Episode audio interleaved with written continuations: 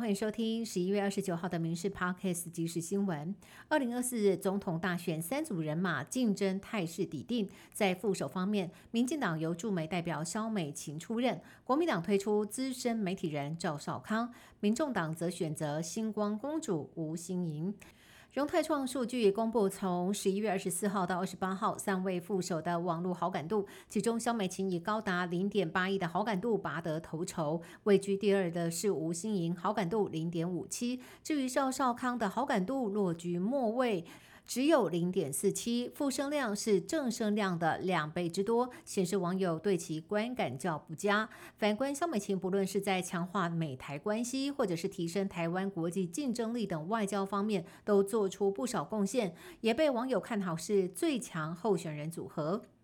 民众党总统参选人柯文哲日前自曝有人开价两亿美金要求当副手，事件引发轩然大波。民进党更质疑已经违反总统、副总统选罢法条款，连自家党员网红四八六先生也按铃提告，要求柯文哲应该说清楚。柯文哲今天被问及此事，只有低调表示：打这场选战，骗子前客太多了，这一页就把它翻过去，就让他们留在历史上。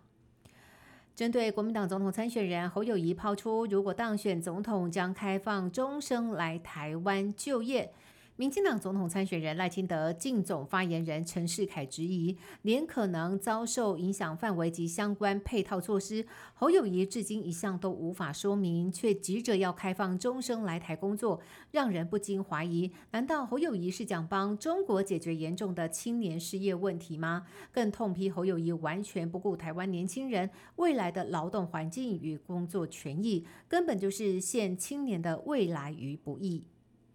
被封为华尔街女神的陈姓女网红被爆出帮妈妈争夺上亿元家产，三度预谋杀害小姑。有亲属指出，去年八月，母女党就闯进了小姑住家殴打小姑，男友受到惊吓，也因此在两个月后辞世。台北地方法院裁定母女和一名男性友人受押禁见。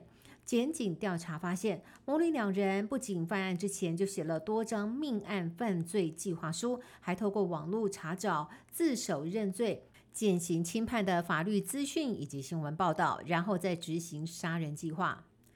明代竟然成了毒枭。当时担任云林县议员严旭茂被检警查出海上走私毒品。今年四月二审判决维持无期徒刑，褫夺公权终身。但是严旭茂在上诉二审之后，自白爆出幕后主使者另有其人，引物者疑似是彰化县议员郭燕玲的叔叔郭全富。对此，郭燕玲和叔叔都出面否认。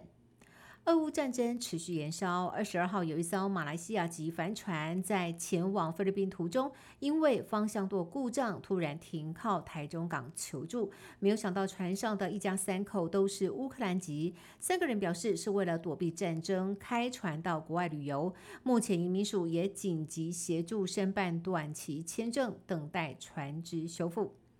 回违三十年，台股指数二十八号正式超越香港恒生指数，出现了黄金交叉。今天早盘更站上了一万七千四百四十一点，超越香港恒生指数。其实，在二零一八年，香港恒生指数来到三万三千四百八十四点。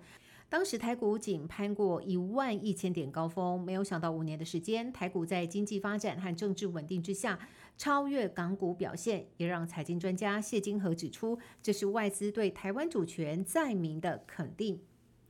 中国多病原呼吸道疫情已经从北方南下，包括了江苏无锡、广东深圳等地多家医院都出现了爆量患者。上海也有医生坦言说，确实是从早上的八点看诊到凌晨一两点。而河南也传出了死亡病例，不少中国民众担心这波呼吸道疫情根本就是新冠病毒，因为症状太相似了，怀疑当局只是换一个名词在欺骗大众。